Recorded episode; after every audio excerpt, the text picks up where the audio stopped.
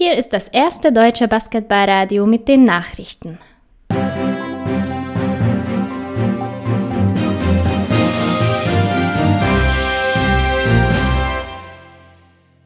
Die Tagesthemen mit Finn Erhardt am 15.05.2020. Guten Tag, das sind die Themen.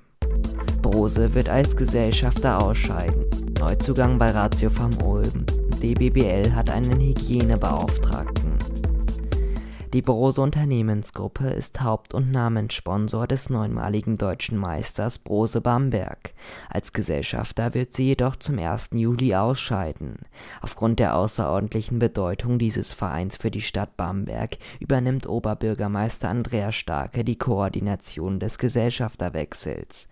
Da es bei Brose durch massive Veränderungen in der Automobilindustrie zu erheblichen Ergebniseinbrüchen gekommen sei, müsse die Brose Unternehmensgruppe Gruppe seine weltweiten Sponsoring-Aktivitäten deutlich reduzieren. Betroffen davon sei auch der Bamberger Basketball. Der Betrieb einer Profisportorganisation gehöre nämlich nicht zu den Kernaufgaben eines Automobilzulieferers, weshalb Brose als Gesellschafter aus der Bamberger Basketball GmbH ausscheiden werde. So Michael Stoschek, Vorsitzender Brose Fahrzeugteile Im Zuge der Kaderplanungen für das Fortsetzungsturnier in der EasyCredit BBL machte Ratio Farm Ulm Gebrauch von einer der zwei möglichen Neuverpflichtungen.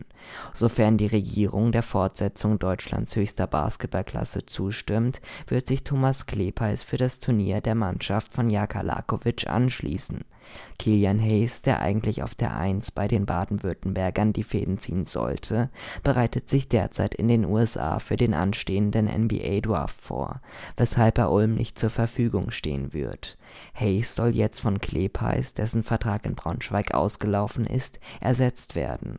Der österreichische Nationalspieler freue sich riesig darüber, endlich wieder Basketball spielen zu dürfen, könne aber jeden Spieler verstehen, der das in der aktuellen Lage nicht will Anders als viele andere Sportligen kann die erste Damen-Basketball-Bundesliga in Sollstärke die nächste Spielzeit angehen. Das Lizenzierungsverfahren ergab, dass alle zwölf Vereine, die eine Lizenz für die erste DBBL beantragt haben, die Lizenzanforderungen erfüllten und somit die Lizenz für die Saison 2020/21 bekamen Klaus Abed Lauprecht, Geschäftsführer der DBBL, sei sehr froh, dass der Damenbasketball ein wichtiges Zeichen setzen könne. Corona-bedingt mussten die Liga und die Vereine schnell handeln.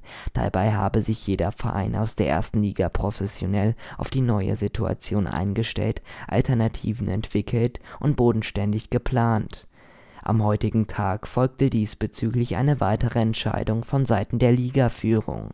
Die Damenbasketball-Bundesliga hat nämlich ab sofort einen Hygienebeauftragten, der für alle Vereine der ersten und zweiten Liga der Ansprechpartner im Bereich Hygiene und Sicherheit darstellen wird. In den neuen Posten wird der bei den Royals als Teamphysio tätige Ralf Anstedt schlüpfen Das waren die Basketballradio-Nachrichten. Die nächsten Nachrichten gibt es in einer halben Stunde hier auf Basketballradio FM.